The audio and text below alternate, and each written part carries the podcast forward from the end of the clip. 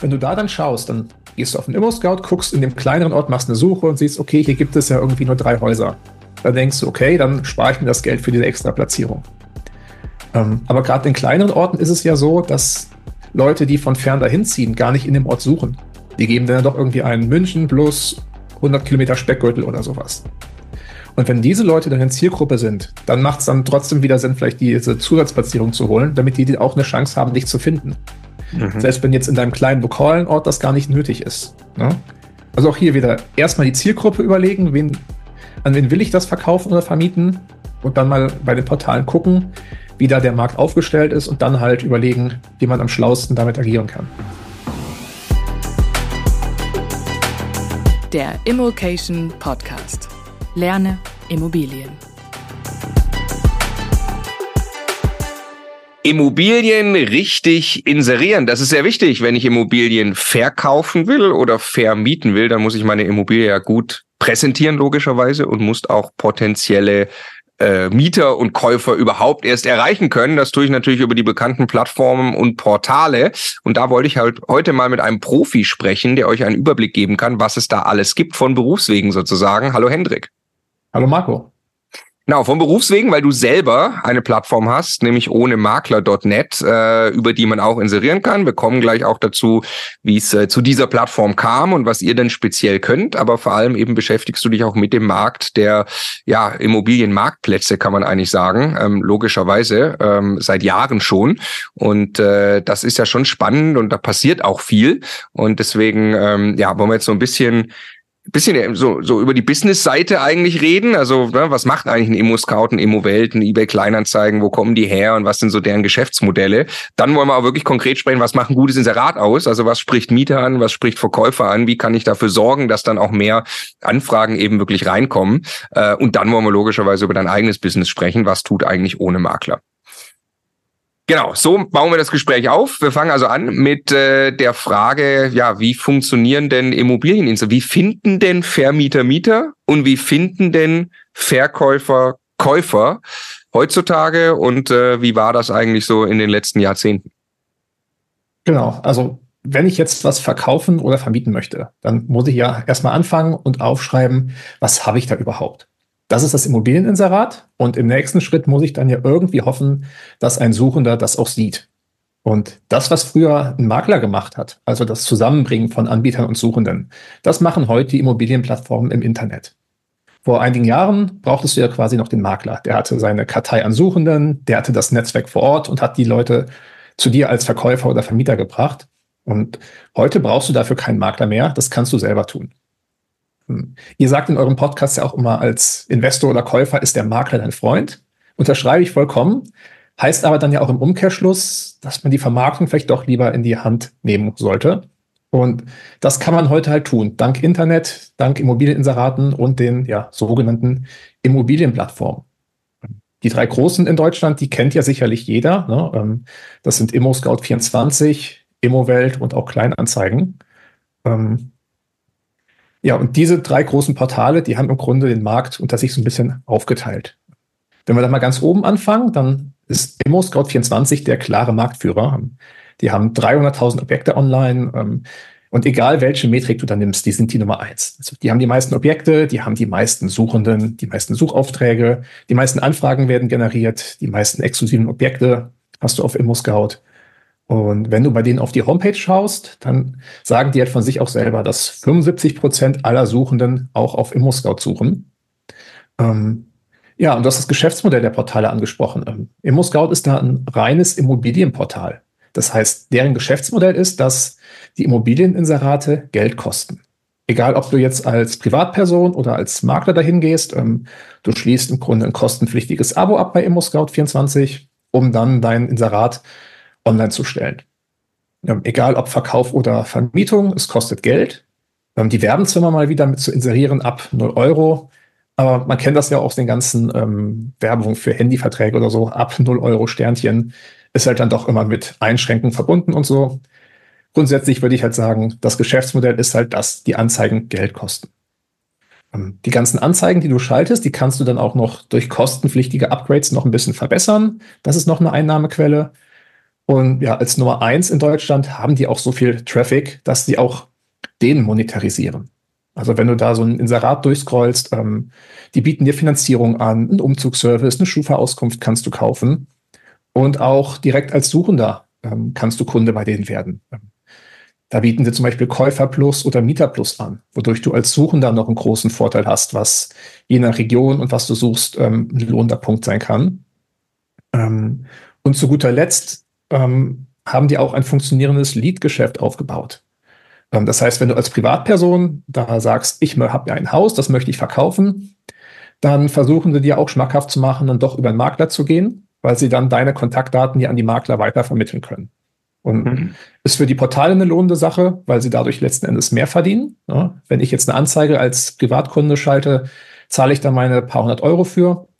Wenn meine Kontaktdaten an die Makler weiterverkauft werden dürfen, dann sind das in der Regel zwei bis drei Makler, die zahlen jeweils paar hundert Euro dafür. Ist also auch für die Portale eine lohnende Sache. Also es ist, äh, ist quasi echt mittlerweile ein Reichweitenspiel. Ne? Ähm, äh, logischerweise, ein, also ein Marktplatz muss ja davon profitieren. Äh, oder ein Marktplatz ist dann erfolgreich, wenn er eben einen großen Teil des Marktes wirklich abbilden kann. Ne? Also ich muss ja, wenn ich inseriere, sicher sein, dass ich auch auf viele Suchende treffe. Äh, sonst kriege ich logischerweise kein Match hin. Aber das ist spannend, was du sagst, nochmal die Rolle der Makler. Wollte ich nochmal ganz kurz drauf zurück. Also Immobilien Scout ist ja auch schon älter. Das unterschätzt man ein bisschen. Ne? Aber ich weiß nicht, wann das genau losging, aber. Äh, wir haben letztes Jahr ihr 25-jähriges Jubiläum gefeiert. Genau, Ende der 90er wollte ich gerade sagen. Also das wäre ja dann, ja, genau, ja, also Ende der 90er irgendwie. Äh, das wurde auch zigmal verkauft und, und, und so. Ähm, aber hat einfach dadurch, dass das jeder kennt, aber die Stellung im Markt die relativ äh, relativ vorherrschend ist. Ne? Okay, also dem Makler kurz meine Frage. Ähm, in den 90ern muss man ja mhm. vorstellen, war das tatsächlich so, dass ich entweder wahrscheinlich in Zeitungen inseriert habe oder eben einen Makler beauftragt habe, der dann eine Liste von potenziell suchenden Leuten hatte. Genau, richtig. Das ist so ja schon sehr viel schlechter eigentlich, ne? Genau, richtig. Und anfangs haben sich dann ja die Makler auch wirklich schwer getan mit den Internet-Immobilienportalen. Also mhm. Makler hatten ja jahrelang quasi immer gleich gearbeitet, ähm, haben dann mit irgendwann dann auch das Internet für sich entdeckt. Ähm, ich weiß noch damals, als die ganzen Portale gestartet sind im Moskaus und Immowelt, da war es noch nicht selbstverständlich, dass auch Fotos von dem Objekt im Exposé zu sehen waren, im Online-Exposé. Und als die Funktion dann neu kam, dann haben sich auch Makler beschwert und gesagt, oh Gott, hier geht unser Geschäft kaputt, wenn die ganzen Fotos schon online sind. Dann kommt ja keiner mehr in unser Büro rein, um irgendwie die Fotos sich zeigen zu lassen. Also das war eine ganz andere Welt damals. Das ja, muss man sich heute wirklich mal vorstellen, wie das damals war. Und wie ist das, wie ist heute das Zusammenspiel von Maklern und Immobilien-Scout, wenn wir mal kurz da beim, quasi beim größten Portal bleiben? Ähm, kommt natürlich jetzt stark auf die Marktphase an. Ne? Also jetzt noch vor drei Jahren, da war es so, da hat sich ja jedes Objekt quasi von alleine verkauft. Ähm, da hat Scout natürlich auch die große Reichweite gebracht, aber oftmals war es gar nicht nötig. Und jetzt durch die Zinswende hat sich das wieder gedreht. Jetzt sind die Makler ja wirklich auch auf die ja, ganze Reichweite angewiesen, die eigentlich nur von Portalen wie ImmoScout und ImmoWelt generiert werden können. Ähm, hat natürlich aber auch zur Folge, dass Scout sich dann natürlich auch seiner Position bewusst ist. Also die sind die Nummer eins, die haben die größte Reichweite von allen Portalen, sind aber auch mit Abstand das teuerste Portal. Das heißt, ähm, als Makler muss man dafür zahlen, aber ähm, es ist halt ein hoher Kostenfaktor, ganz klar. Und die Makler, äh, nutzen aber in aller Regel Immobilien Scout, glaubst du? Äh, oder gibt es eben viele Makler, die sagen, nein, ich habe selber eigene gute Kontakte, ich pflege meine Interessentenlisten für Mietobjekte, für Kaufobjekte, ich mache es quasi off-market, würde man es ja heute fast schon bezeichnen, obwohl äh, wenn der Makler es auf seiner Homepage hat, dann ist es ja dann doch irgendwie wieder on-market. Aber äh, also wie viele Makler nutzen Immobilien Scout, glaubst du? Ähm, ich glaube, es sind so um die zwei Drittel der Makler, die Immobilien Scout nutzen. Okay. Ähm, genaue Zahlen habe ich da leider nicht. Ähm, oder ich habe immer mal in internen Gesprächen was von Scout, von Seitens Welt und so weiter gehört. Ähm, also als guter Makler Drittel, musst du, glaube ich, beides tun. Also du musst ja. dir dein Netzwerk vor Ort aufbauen, allein schon für die Akquise ähm, und um da auch präsent zu sein, aber um die Portale kommst du auch nicht rum. Und wenn jetzt der ein oder andere Makler dann vielleicht nicht den Immo-Scout nimmt, weil es zu teuer oder aus sonstigen Gründen, dann wird er auf einem der anderen großen Portale sein. Also allein mit Kundenkartei kommt man heute, glaube ich, auf keinen grünen Zweig. Ja, ja. Ja, ich bin gleich gespannt. Wir reden jetzt äh, nachfolgend noch ja über, über dein Business ohne Makler.net. Äh, das impliziert ja irgendwie schon, dass ich dann keinen Makler brauche, dass ich selbst tue. Kann ich logischerweise heute erstmal äh, von der Erreichbarkeit über die Marktplätze relativ einfach selber tun. Ich kann ja entscheiden, ich inseriere eben äh, selber online. Ähm, habe dann ja aber immer noch den Job zu machen von Besichtigungen und, und Interessenten, äh, mit denen muss ich sprechen, muss äh, eine, eine Bonitätsprüfung machen und so weiter. Das ist ein Job, den hat ja der Makler klassischerweise schon noch, den versucht aber mit den Services zum Beispiel auch Immobilien Scout mehr und mehr abzudecken, oder? Ähm, genau, da gab es in den letzten Jahren immer mal wieder Bestrebungen. Ähm, also es gibt ja ähm, verschiedene ähm, Sichtweisen auf das Maklerbusiness. Die einen sagen, das ist so ein People-Business. Ne? Das ist ja die eine größte oder mit Abstand die größte Transaktion meines Lebens, die ich einmal durchführe. Mhm. Da sagt die eine Gruppe, da brauchst du einen Experten, du brauchst einen Makler vor Ort. Die Leute möchten das. Und auf der anderen Seite gibt es dann Leute, die sagen, naja, heutzutage mit der Technik und Digitalisierung, da ist das gar nicht mehr zwingend notwendig. Und ich vertrete offensichtlich die zweite Schule davon. Ähm, und wenn man da mal ins Detail geht, dann merkt man halt auch viele Sachen, die man wirklich auch effizient gestalten kann durch Technik, Digitalisierung und so weiter. Und ja, wie du schon sagst, da wollen natürlich auch die ähm, Portale hin. Die haben ja festgestellt, ähm, den großen Punkt, den der Makler exklusiv für sich hatte vor Jahren, die Kundenkartei, den haben die ihm quasi schon abgegriffen. Und ähm, ImmoScout24 hat jetzt ja beispielsweise auch Immo-Verkauf übernommen. Ähm, Springer hat sich ja hier bei ähm, Homeday eingekauft, die ja quasi auch so ein Online- oder Hybridmakler ja. sind. Also da ist eigentlich ganz klar, wo da die Reise hingeht. Also die Portale, die wollen alle ein ja immer größeres Stück vom Kuchen haben und mehr an der Wertschöpfung partizipieren. Weil, du es gerade sagst, wie ist denn dein äh, Blick auf Homeday? Und äh, MacMakler funktioniert da, glaube ich, mhm. relativ ähnlich. Ne?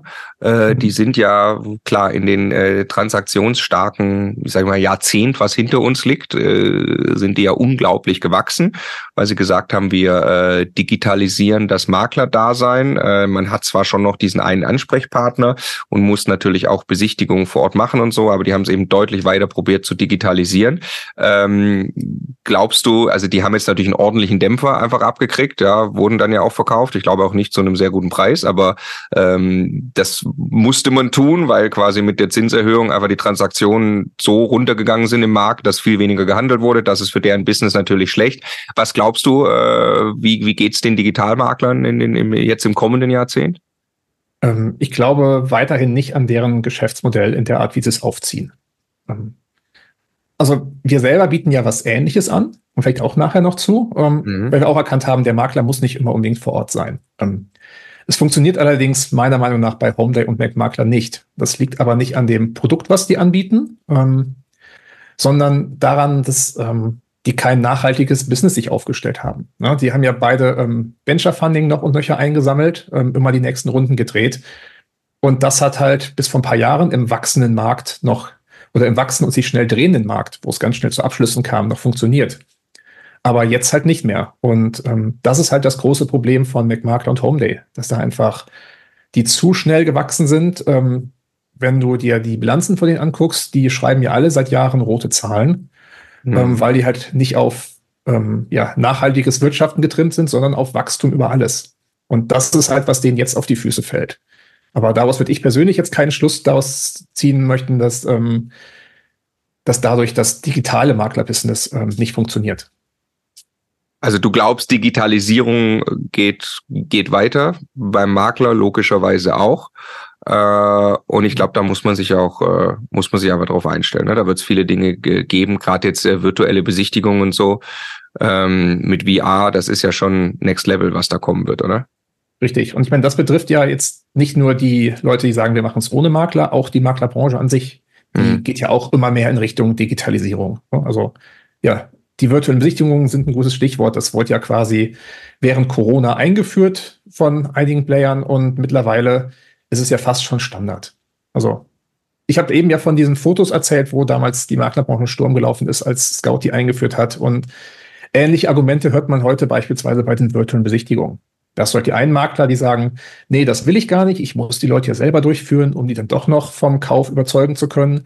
Und die anderen technikaffin sagen halt, das ist doch super, das nimmt mir Arbeit ab, das ist ein Schritt in, ja, in die Zukunft, in die richtige Richtung.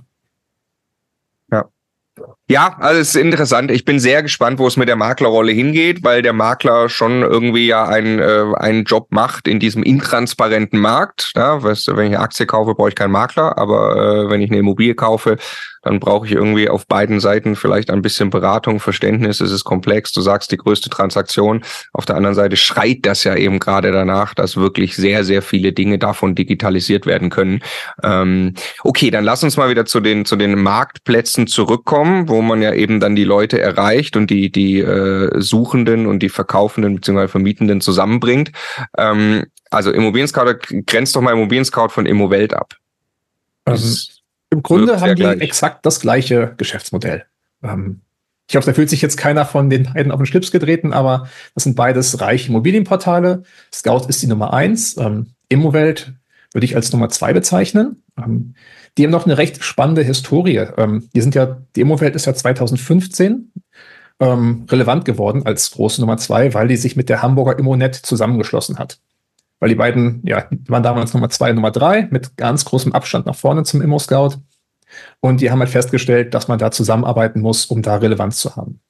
Weil es sind ja, wie du sagst, es sind Marktplätze, da gibt es ja oft diese Winner takes it all Mentalität. Das heißt, es gibt die Nummer eins und dann kommt ganz lange gar nichts und dann kommt erst das nächste. Und die haben sich wieder 2015 zusammengeschlossen, sind meiner Meinung nach die Nummer zwei in Deutschland, auch wenn Kleinanzeigen da an der zwei kratzt. Ähm, aber es gibt noch Regionen in Deutschland, beispielsweise bei uns hier im Norden, Hamburger Raum, Schleswig-Holstein. Ähm, da kennen viele Leute noch die Immonet. Und da hast du dann wirklich so Postleitzahlgebiete, wo Immowelt heute noch vor ImmoScout ist. Aber wirklich regional beschränkt. Deutschlandweit ist Scout der klare Marktführer und ja, vom Geschäftsmodell geben die sich eigentlich beide nichts. Glaubst du, also, sie werden aber koexistieren? Ähm, es scheint so.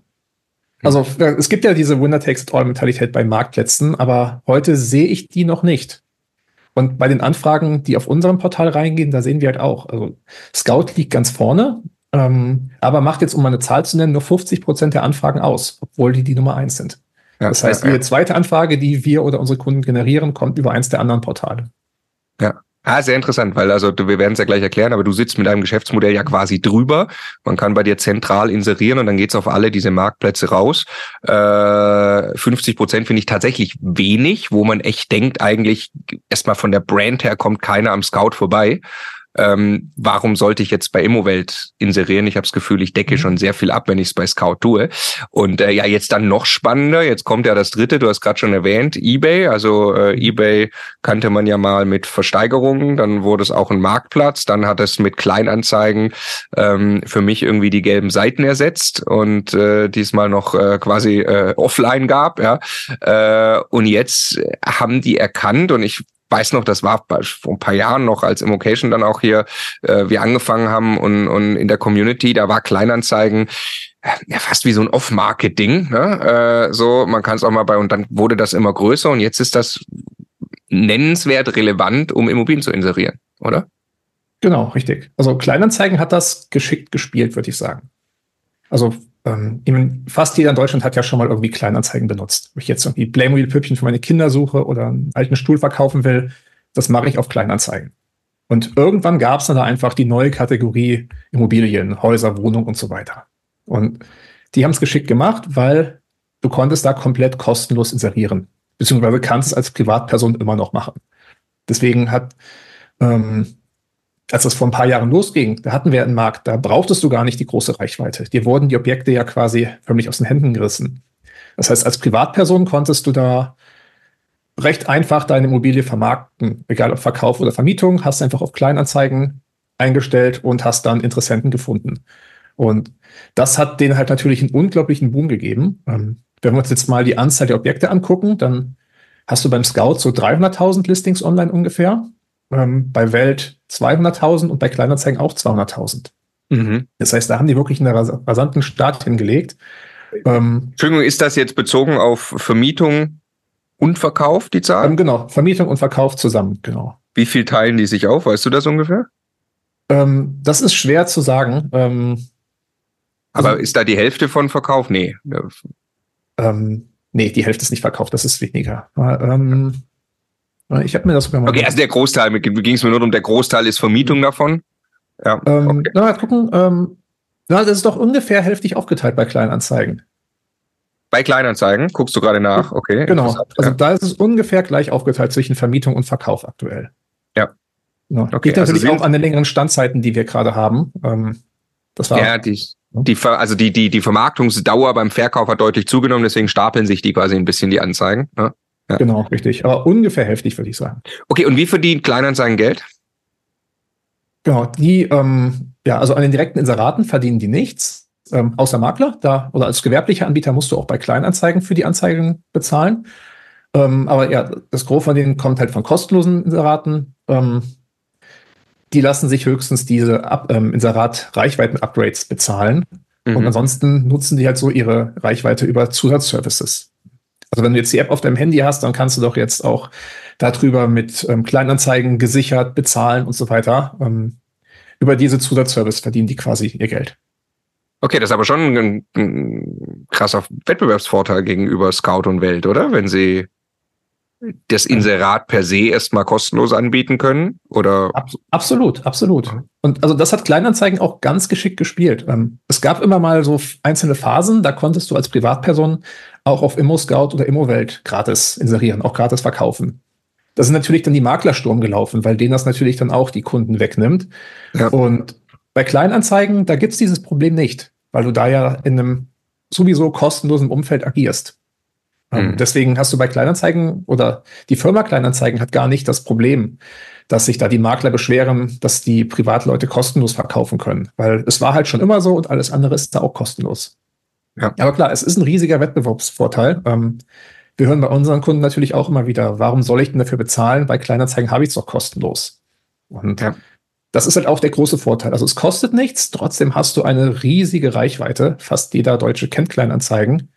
Ähm, der Nachteil ist halt, Immobilien sind da nur eine Kategorie von vielen. Also, wir hatten mal einen Kunden, der hat das ein bisschen abwertend als wühltig unter den Portalen bezeichnet. Ja. Ähm, muss man fairerweise zu sagen, das ist in den letzten Jahren ein bisschen besser geworden, weil die Immobilien da in den Fokus gerückt sind bei Kleinanzeigen. Aber es ist halt so, es ist eine Kategorie unter vielen. Die haben nicht wirkliche Spezialfunktionen, die jetzt auf Immobilien gemünzt sind.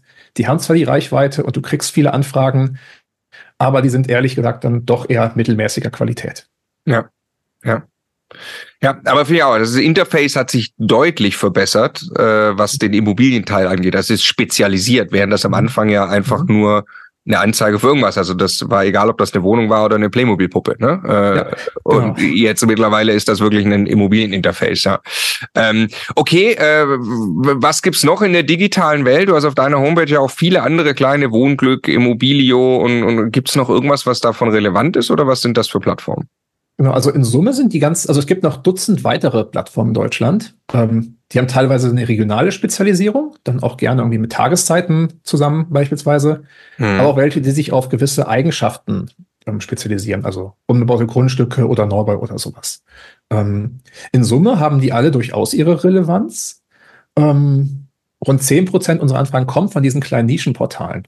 Und ähm, ich habe bei euch in einem Podcast-Interview mal vor Jahren gehört, da war, ich glaube, ein Masterclass-Teilnehmer, der hat erzählt, wie er seine ersten Immobilien gefunden hat. Und der hat die wirklich über Nischenportal gefunden. Mhm. Weil damals der Verkäufer nur auf einem Nischenportal war, das hat ihm aus irgendeinem Grund gefallen und er hatte eine Aversion gegen die Großen. Und so war dann, ja, euer Masterclass-Teilnehmer der einzige oder der erste Interessent und hat den Deal mhm. gemacht. Mhm. Also, als Suchender würde ich da immer mal drauf gucken. Ähm, das ist ja auch einer der USPs von jetzt so Metasuchmaschinen wie Mometrika, dass du auch dann die kleinen Portale auch alle mit dabei hast und nicht manuell alles suchen musst. Ja. Und als Anbieter würde ich die ehrlich gesagt auch mitnehmen, weil klar, du hast eine viel kleinere Reichweite als jetzt beim Scout, aber da bist du ja mit deiner Anzeige einer, eine von Hunderttausenden und auf dem Nischenportal eine von Zehntausend oder so. Das heißt, ja. da ist einfach auch dann ja die extra Chance da, noch ein paar Eyeballs mehr zu haben. Ähm, die würde ich mir halt nicht entgehen lassen. Ja, Gut, dass es dein Business gibt, da kann man das zentral ja machen, dann nimmt man die automatisch mit. Äh, genau, kommen wir gleich zu. Äh, jetzt noch zum Thema Inserat selbst. Ich meine, du beschäftigst dich eben damit viel. Erzähl uns mal, wie ich ein gutes Inserat aufbaue. Also wie kann ich dafür sorgen, dass ich möglichst viele Interessenten bekomme und natürlich qualitativ hochwertig, hochwertige Interessenten. Diese ja, also für das gute Inserat brauchst du im Grunde drei Dinge. Also du brauchst einmal die gute Präsentation, also das Inserat an sich, was man sieht. Dann muss der Preis natürlich angemessen sein, sonst kontaktiert dich keiner. Und du brauchst die Reichweite, weil das beste Inserat nützt dir nichts, wenn es keiner sieht.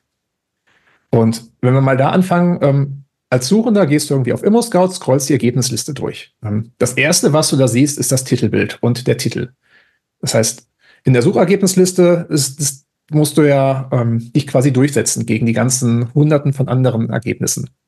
Und beim Titelbild ist es ganz wichtig, dass du da irgendwas Schönes, Außergewöhnliches zeigst, was sofort ins Auge sticht. Also nicht das Foto vom Klo irgendwie, sondern weiß nicht, ähm, das offene Wohnzimmer mit dem schicken Holzboden zeigen oder sowas.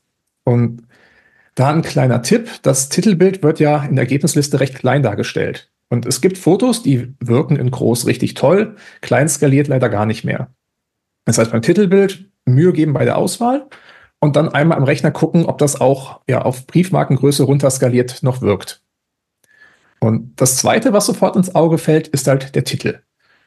Ähm, da ist längenmäßig meistens beschränkt auf 50 bis 100 Zeichen und das ist perfekt für die Info, die du nicht schon in der Ergebnisliste hast.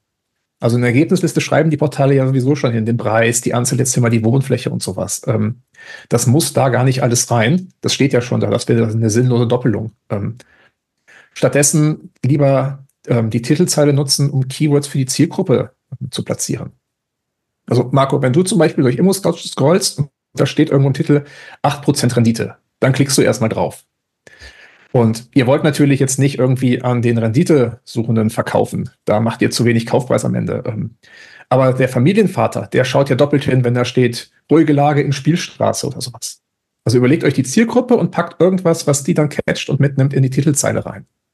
Ja. Ähm, Abkürzung würde ich auch weglassen. Also das klassische 3Z KDB DG 85 QM Baujahr 23 gar nicht da reinpacken. Ähm, stattdessen dann irgendwas, was Emotionen weckt, sowas wie Erstbezug, ähm, großzügig geschnittene Wohnung in verkehrsberuhigter Lage.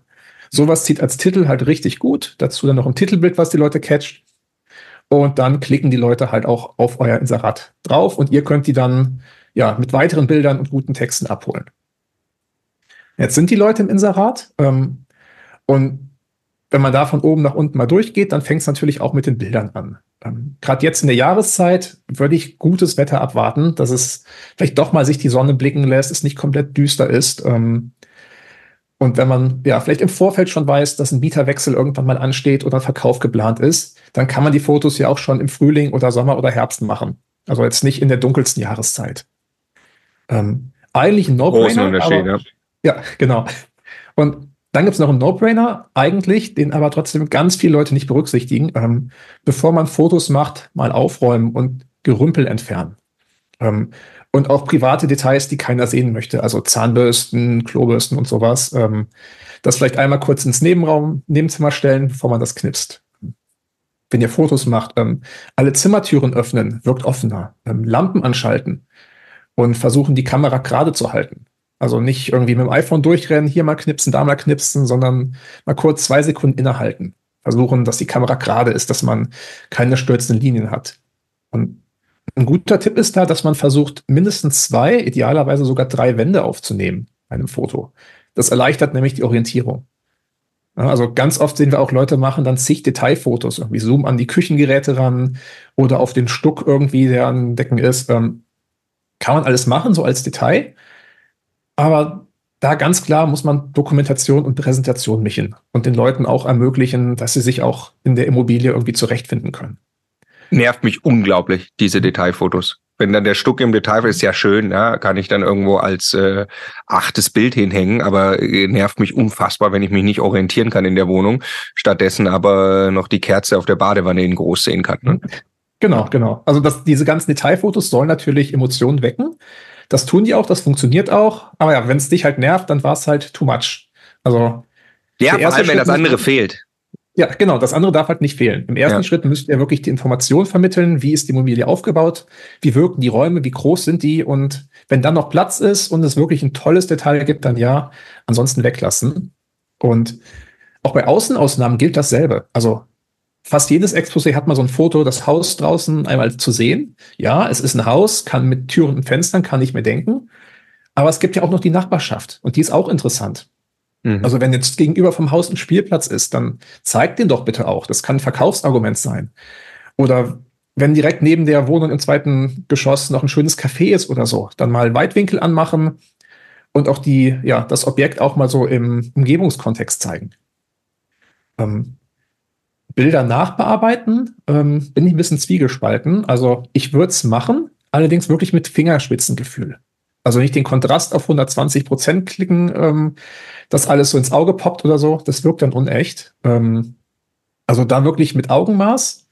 Und da ist ein cooler Tipp. Ähm, Gibt es mittlerweile eine Software von Adobe, die nennt sich Firefly. Ähm, kostet ein paar Euro im Monat und kann mit KI die Bilder schöner machen.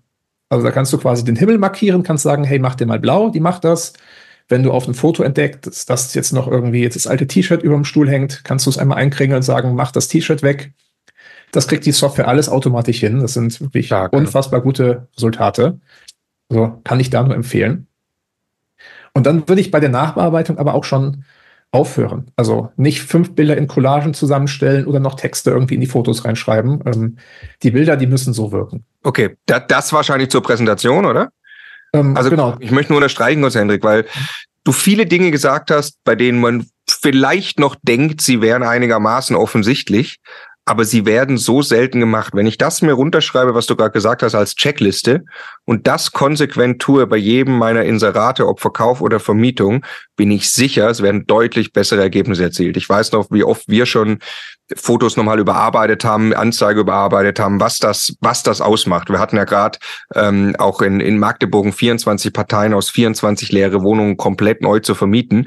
Ähm, das war logischerweise ein intensiver Vermietungsprozess in einem Markt, in dem es durchaus genug Angebot gibt für, für Mietinteressenten. Also es ist nicht wie in München. Da musst du wirklich einen guten Job machen in der Vermietung.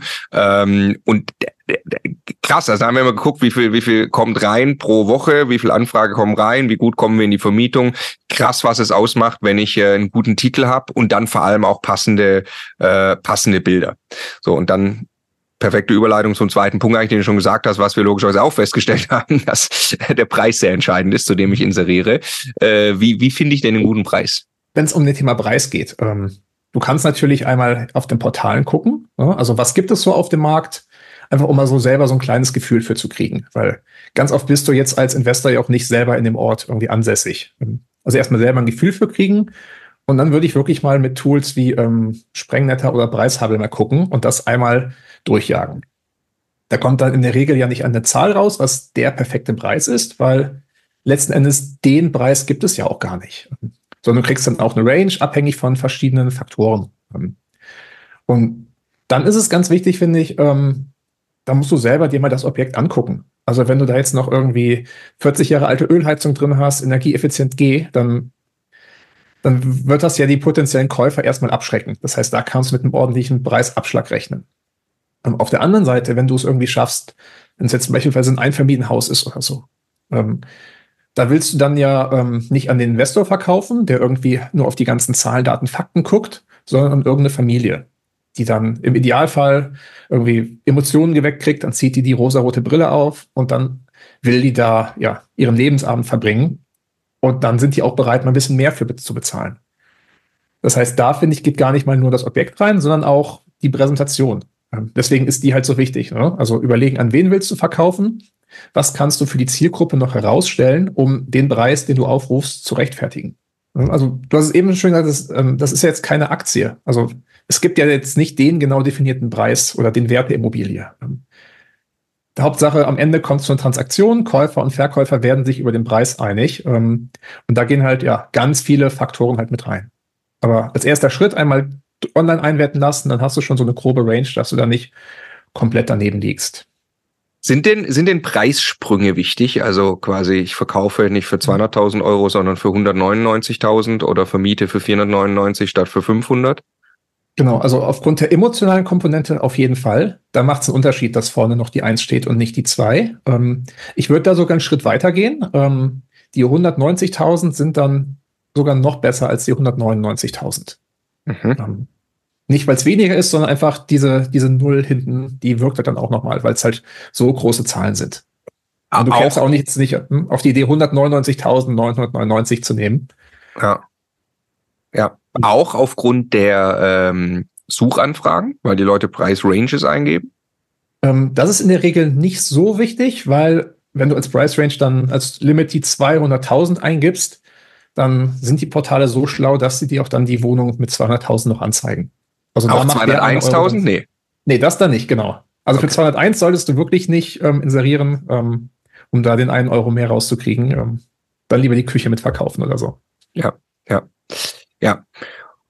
Okay, und äh, klar, bei der bei der Vermietung, glaube das äh, das auch schon schon schon bekannt. Äh, da, da denken natürlich äh, oft äh, Interessenten in äh, in Gesamtmiete ähm, und auch in Anzahl Zimmer und so, während man mhm. vielleicht als, äh, als Investor selber den Quadratmeterpreis anguckt, zu dem man vermietet, ähm, ist es dann logischerweise wichtig, sich den Gesamtpreis anzugucken. Und wenn man es zum Beispiel schaffen kann, irgendwie Wohnraum herzustellen, wo ich dann drei Zimmer habe, die aber kleiner sind statt zwei große, äh, dann bin ich wahrscheinlich auch deutlich attraktiver.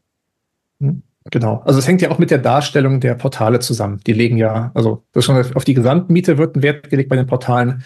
Ähm, beim Kauf wird ja manchmal auch der Quadratmeterpreis angezeigt, ähm, sodass da ja auch jetzt nicht nur die Investoren, auch die Privatleute schon so ein bisschen ja ein Gefühl für haben, was da der Markt hergibt.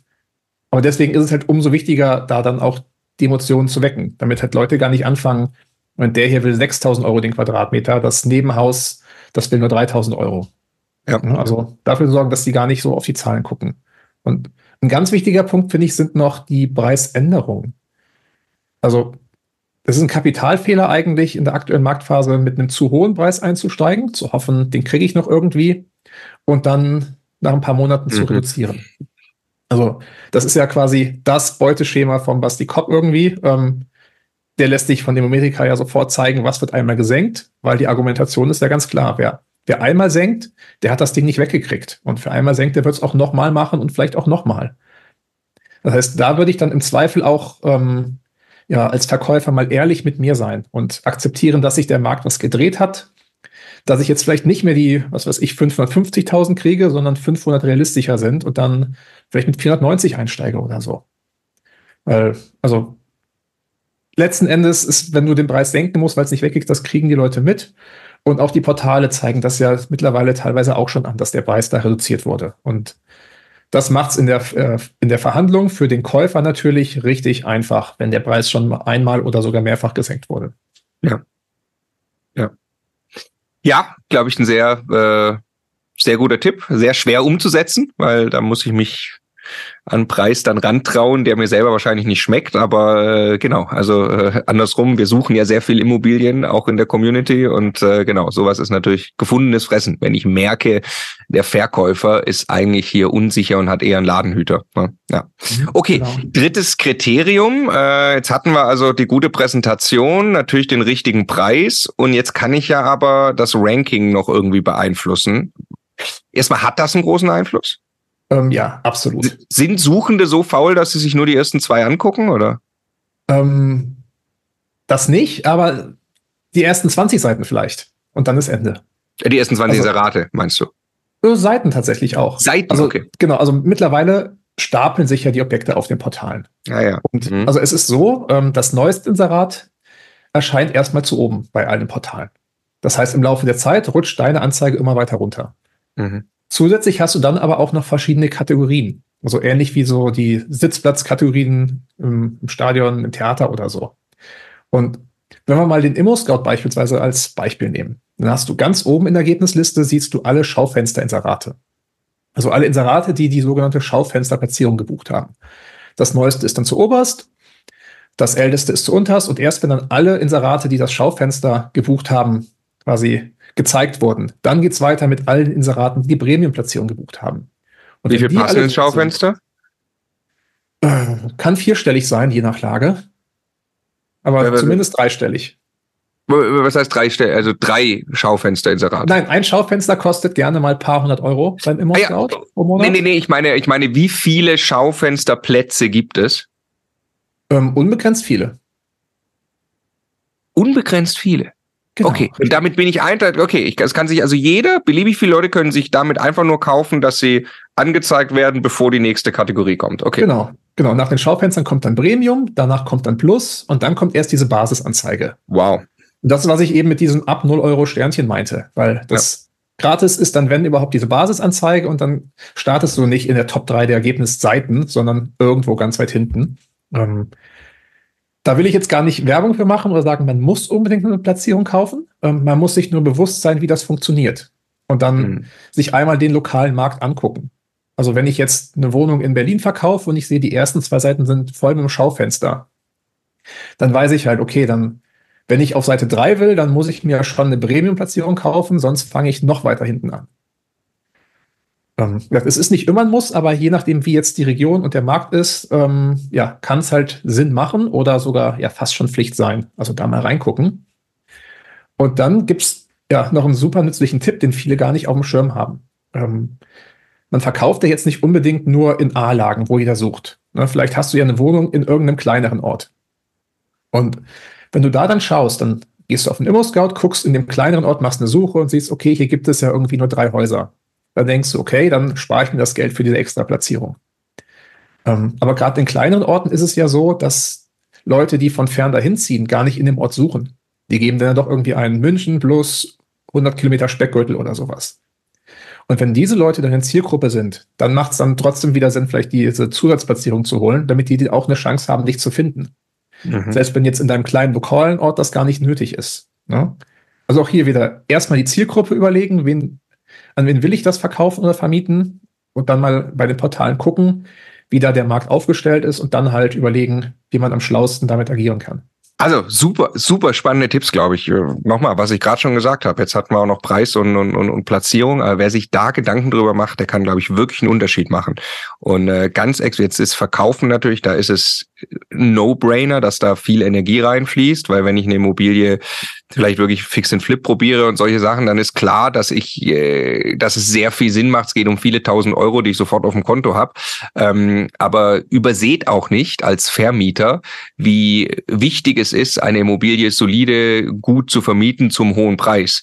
Und äh, wenn man jetzt zum Beispiel, wenn man einen Markt hat, wo es auch grundsätzlich viel Mietnachfrage gibt und ich will da an die obere Grenze vom Preis kommen. Wir haben über die Zeit auch mal gelernt, wenn du es versuchst, wirklich an der absolut obersten Preisgrenze zu vermieten, dann kriegst du irgendwann nur noch sehr komische Anfragen von, von, von Mietern, die sonst irgendwie anders nichts bekommen haben, weil sie vielleicht schlechte Bonität haben oder sonst irgendwas komisch ist.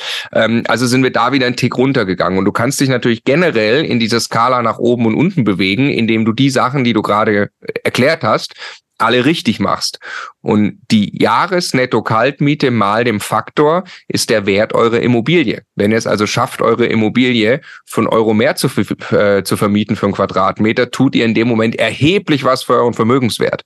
Also ich glaube, es lohnt sich wirklich, sich damit zu beschäftigen ähm, und da auch die Zeit reinzustecken. Zumal ein schneller wiederkehrender Mieterwechsel äh, zwar mal wünschenswert sein kann, also ein Mieterwechsel kann wünschenswert sein, wenn ich irgendwie eine Underrent-Wohnung gekauft habe, aber wenn ich die mal super äh, renoviert habe, an einen super Mieter vermietet habe, zu einem hohen Mietpreis, dann wünsche ich mir ja ein langfristig stabiles Verhältnis, vielleicht mit der Indexmiete oder so.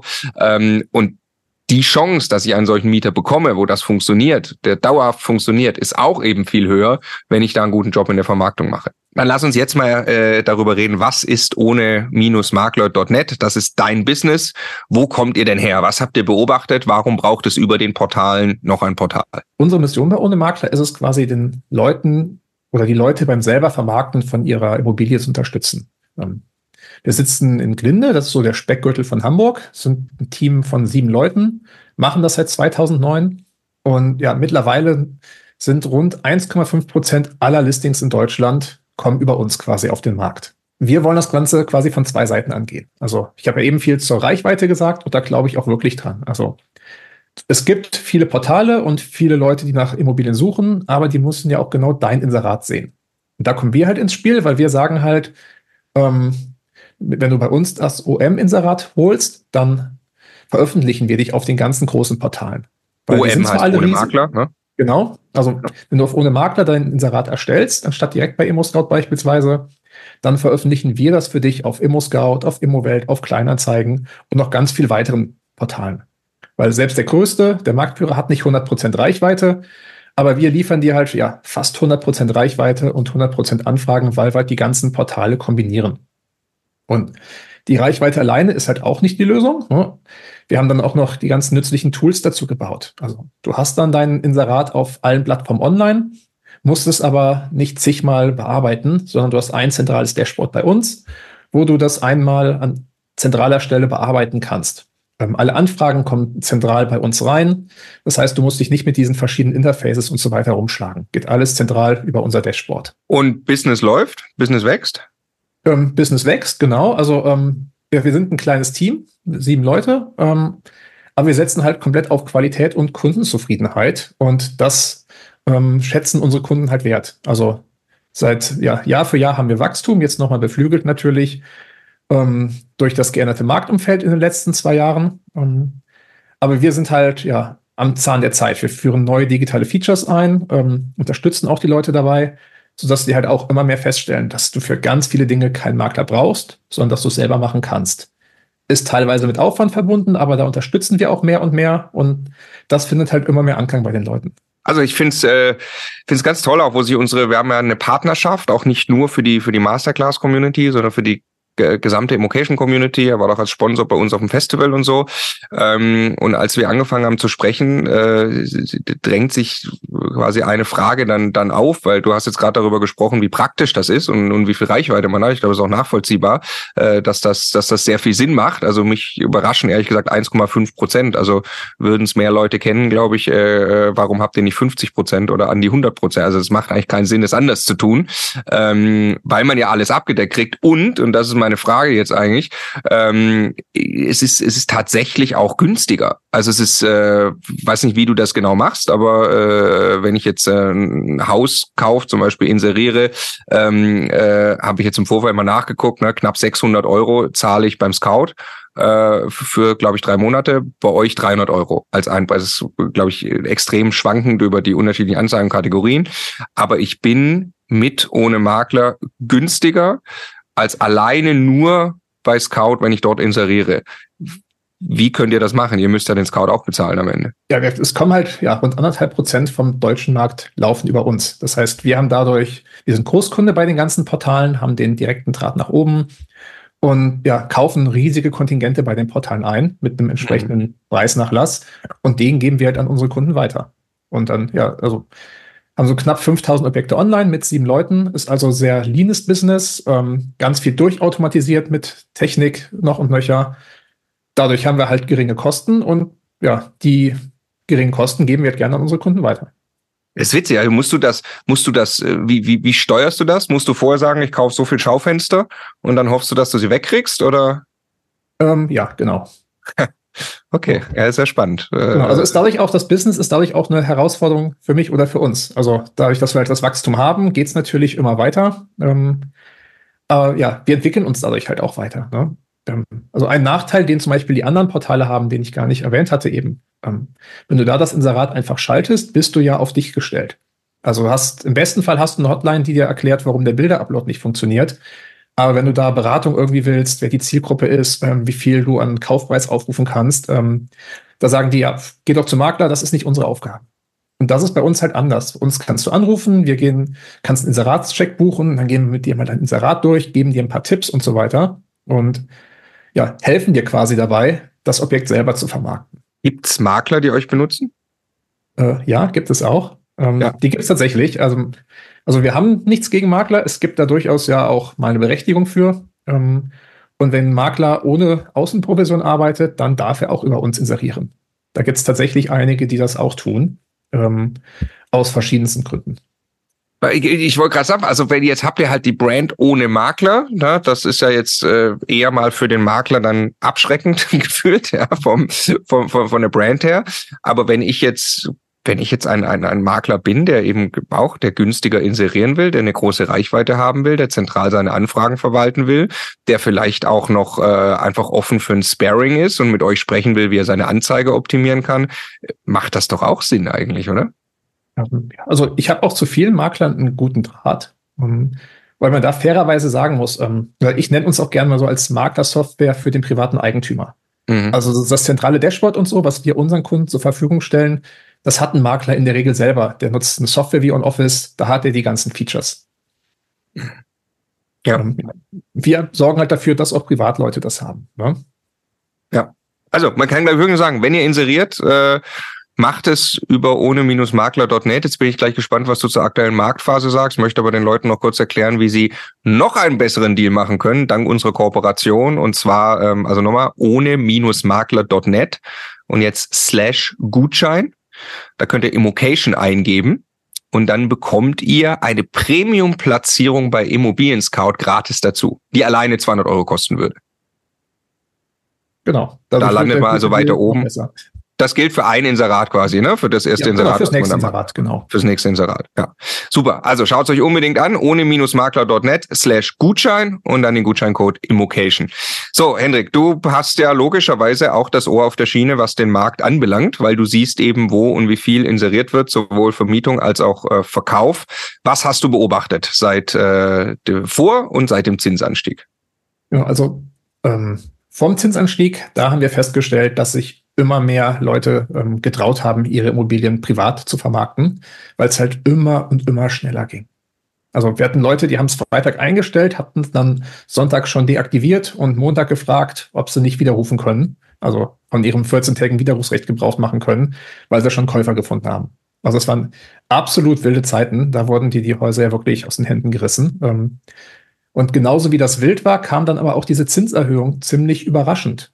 Ähm, und da haben wir festgestellt, ganz vielen Leuten war gar nicht klar, dass wenn die abends in der Tagesschau hören, EZB erhöht Leitzins um 0,5 Punkte, ähm, dass das auch Auswirkungen für sie hat. Ja, dass für den Käufer dadurch auf einmal die monatliche Rate um 20, 30, 40 Prozent steigt. Und das hat dazu geführt, dass wir dann so ja, Mitte 22 die Situation hatten, dass die Verkäufer noch unbedingt den alten Preis haben wollten, weil die gar nicht mitgekriegt haben, dass sich da was tut. Und dann auch teilweise Käufer gefunden haben, die dann aber bei der Bank oder bei der, ja, bei der Bank, bei der Anfrage zur Finanzierung gemerkt haben, dass sie sich das gar nicht mehr leisten können.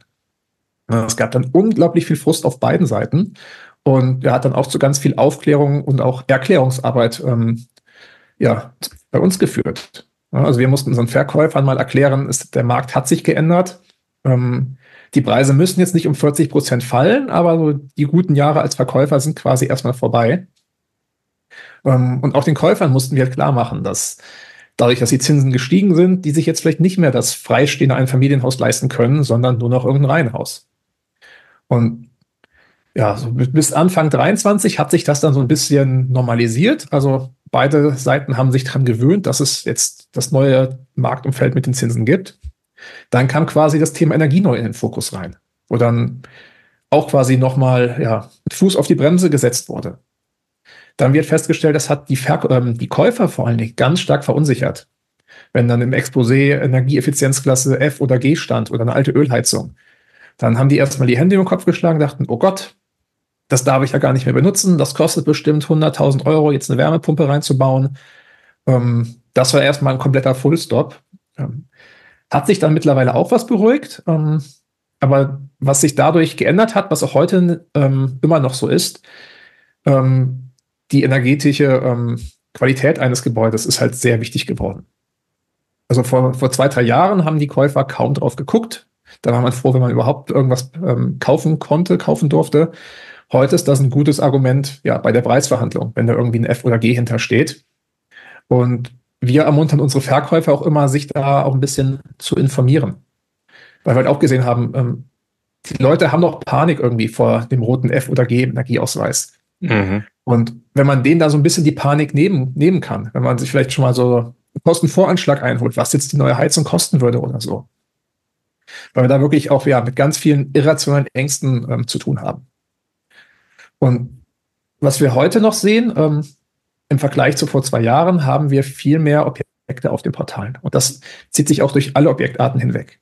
Also wir haben doppelt so viele Einfamilienhäuser, doppelt so viele Mehrfamilienhäuser, doppelt so viele ähm, Eigentumswohnungen wie noch vor zwei Jahren. Ähm, die Vermarktungsdauer ist massiv gestiegen. Ähm, Im Mittel, und also jetzt wirklich nur das Mittel, da hat sie sich ungefähr vervierfacht. Von drei Wochen auf drei Monate. Und ja, es ist der Mittelwert. Das heißt, du hast da auch noch massive Ausreißer nach oben und unten und du siehst Objekte auf dem Markt, die du gar nicht verkauft kriegst, weil halt ähm, schlechte Lage, keine gute Zukunftsaussicht, energetisch ja fast schon total schaden. Ähm, die kriegst du halt heute kaum noch los. Und das dann noch gekoppelt mit Preisreduzierung, die ähm, ja, Ende letzten Jahres auch ungefähr so ein Viertel der Inserate ausgemacht haben. Das zeigt halt, dass die Verkäufer ähm, es immer noch nicht akzeptieren wollen, ähm, dass die Preisverstellungen, die sie haben, ähm, so nicht mehr durchsetzbar sind. Ähm, ja. Soll aber nicht alles negativ sein. Also ähm, das ging halt vor ja, jetzt rund zwei Jahren los. Ende letzten Jahres hat sich das Ganze aber, so was ich in meinen Zahlen sehen kann, wieder was stabilisiert. Also es hat sich so ein neues Normal gefunden. Du hast natürlich noch diese Extremfälle und Ausreißer, aber so im Mittel ähm, hat sich das alles eigentlich gut eingependelt, ähm, ist nicht mehr am Steigen, eher stabil, teilweise auch schon rückläufig. Also siehst du, dass die äh, Vermarktungsdauern schon wieder abnehmen? Kann man das schon sehen? Ähm, Im bundesweiten Schnitt nein, da ist es eher stabil. Mhm. Aber du siehst halt, ähm, ja, in guten Lagen oder wenn es energetisch besser ist, dann siehst du halt, dass die Vermarktungsdauern da wieder zurückgehen. Mhm. Mhm. Also mal ganz plakativ gesagt, irgendwie kleine Wohnung, Hamburg, ähm, energetisch ein A plus oder so, das geht jetzt auch wieder schnell weg. Ja. Einfach weil sich die Leute an die Zinsen gewöhnt haben. Ne? Wenn man jetzt den Scout durchscrollt, dann kann man, wenn man den Kaufpreis sieht, als Käufer schon so ungefähr abschätzen wieder, ob man sich das jetzt leisten kann oder nicht.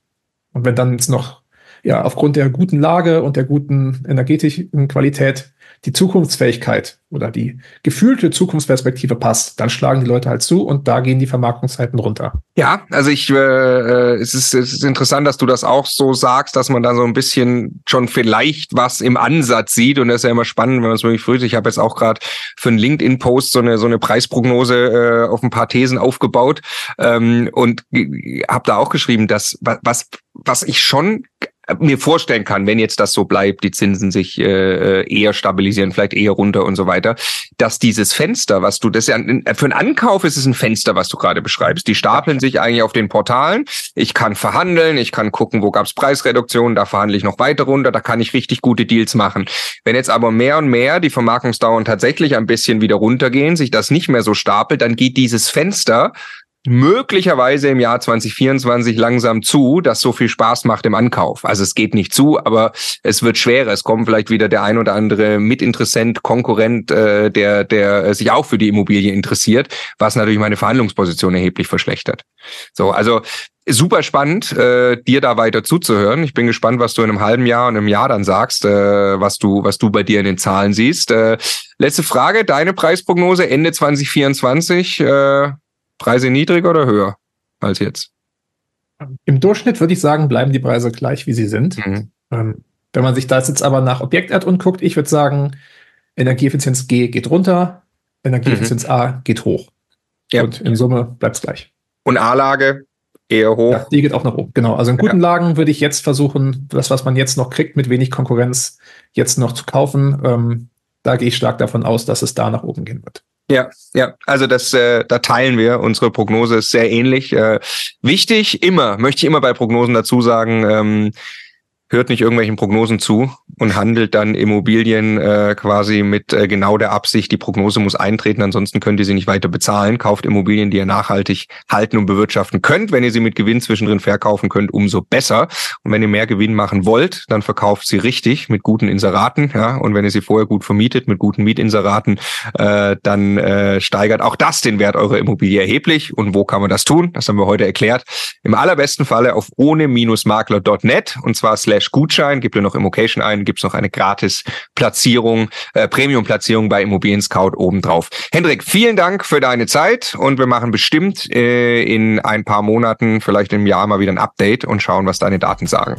Vielen herzlichen ja. Dank. Danke, dass ich hier sein durfte. Ich freue mich aufs nächste Mal. Ich mich auch. Bis dann, Hendrik. Ciao. Ja, tschüss.